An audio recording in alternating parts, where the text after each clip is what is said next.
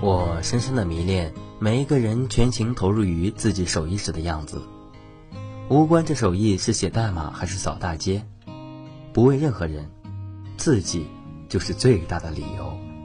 不苟且，不应付，不模糊，把自己正在做的事情当做与世界呼吸同纳的接口，这，就是尊严的来处。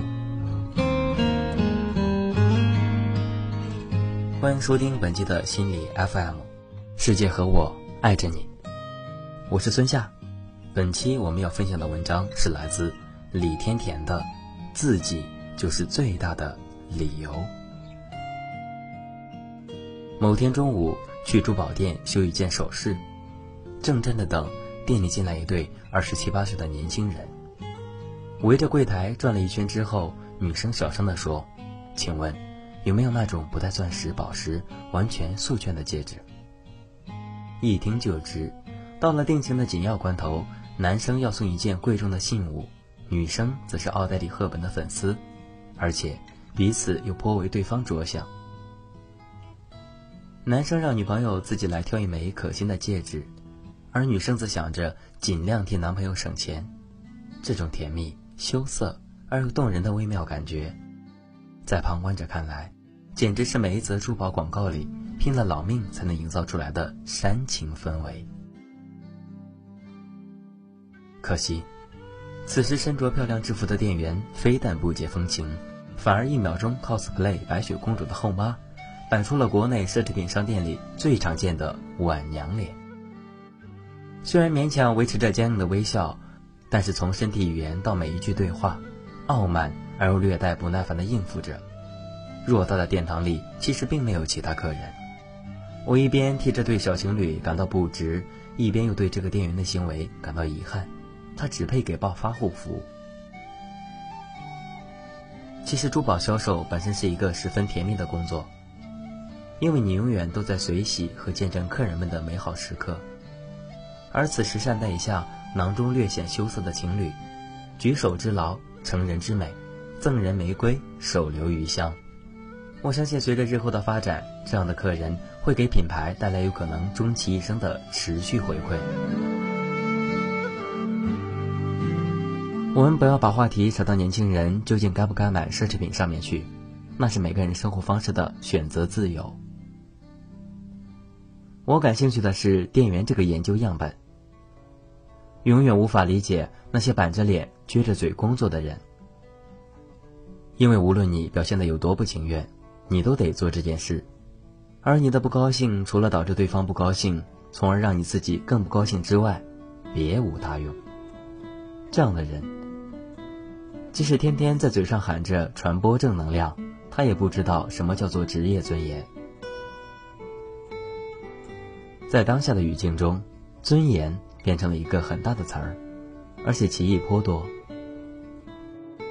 有些人对于尊严的理解就是，办事儿不用求人，人们都得求我，到哪儿都是 VIP，一张嘴就有话筒往前递，窃以为这是特权，绝非尊严。对特权的追求，恰恰是没有尊严的人才拼命去做的事。有一年到青海湖旅行，包车认识一个司机，只有小学文化程度。但是每天穿着笔挺的西装衬衫，永远提前十分钟到门口等。车子每天擦，座套每天换，车上免费准备垃圾桶、矿泉水、湿纸巾和睡觉盖的薄毯，自带单反相机一台，默默拍下客人观景时的背影或远景，分别时送给客人，窃以为这是职业尊严。做家具认识一个木匠，生意很大，手工极慢。对于我所想出来的所有省事提速的主意，都嗤之以鼻。虽然我订的两件东西并不贵重，就相当于不带钻石的素圈戒指，但是量尺寸时他亲自来，为的是要看看你家的壁纸究竟啥颜色，用这个木料行不行。送货时，他也亲自带着徒弟来。生怕安放的不合适，连我放的位置不合他意都焦虑的要命，抚摸着光滑的木头，满眼爱意，窃以为这是职业尊严。剪头发认识一个发型师，收费比大部分人贵，但是绝不染发，绝不烫发，绝不向客人推销任何东西。他的理由是：第一，用最简单的方式能让客人满意才算手艺；第二，我的专业是剃头的，不是推销的。窃以为这是职业尊严。十年来用同一个保姆，前几天他第一次跟我请假一周，回家之后，我发现他给厨房的垃圾桶认真的套上了七层垃圾袋。窃以为这是职业尊严。反复看杭州的大巴司机吴斌在人生最后时刻的视频资料，每看一遍都沉默良久。对于这样的人，沉默是无以复加的致敬。他被击中之后的那一瞬间，根本没有时间做价值观判断，没有可能做是非得失的取舍，完全是十万小时级别的专业、严谨的积累而产生的直觉反应。他在生死之交展现出最高水准的职业尊严。这些人身上有一种言而不发、让咱绵绵不绝的力量。职业尊严在今天俨然已经成为一种稀缺资源。我常常为很多社会荆棘的人物工作，但是，即使在这个人群中，端起碗来吃肉、放下筷子骂娘者有之。卖弄风情、扮演公知者有之；常在河边走、主动去湿鞋者亦有之。可见，职业尊严跟教育程度、社会地位甚至眼界都没有必然联系。我深深的迷恋每一个人全情投入于自己手艺时的样子，无关这手艺是写代码还是扫大街，不问任何人。自己，就是最大的理由。不苟且，不应付，不模糊，把自己正在做的事情当做与世界呼吸吐纳的接口。这，就是尊严的来处。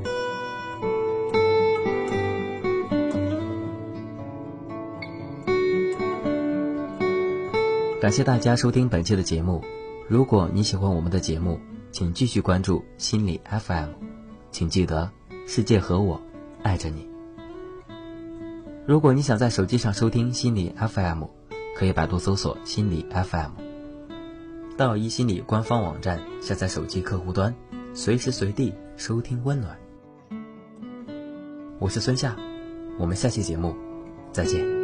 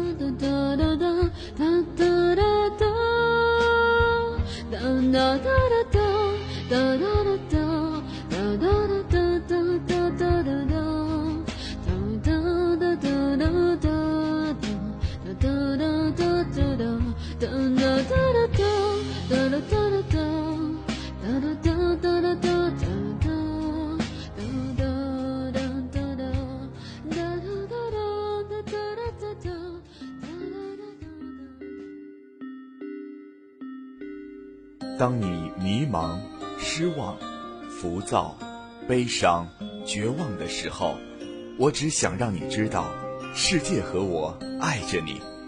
这里是心理 FM，如果你喜欢我们的节目，可以下载喜马拉雅手机版，并关注心理 FM 加微账号。愿温暖的声音伴你成长。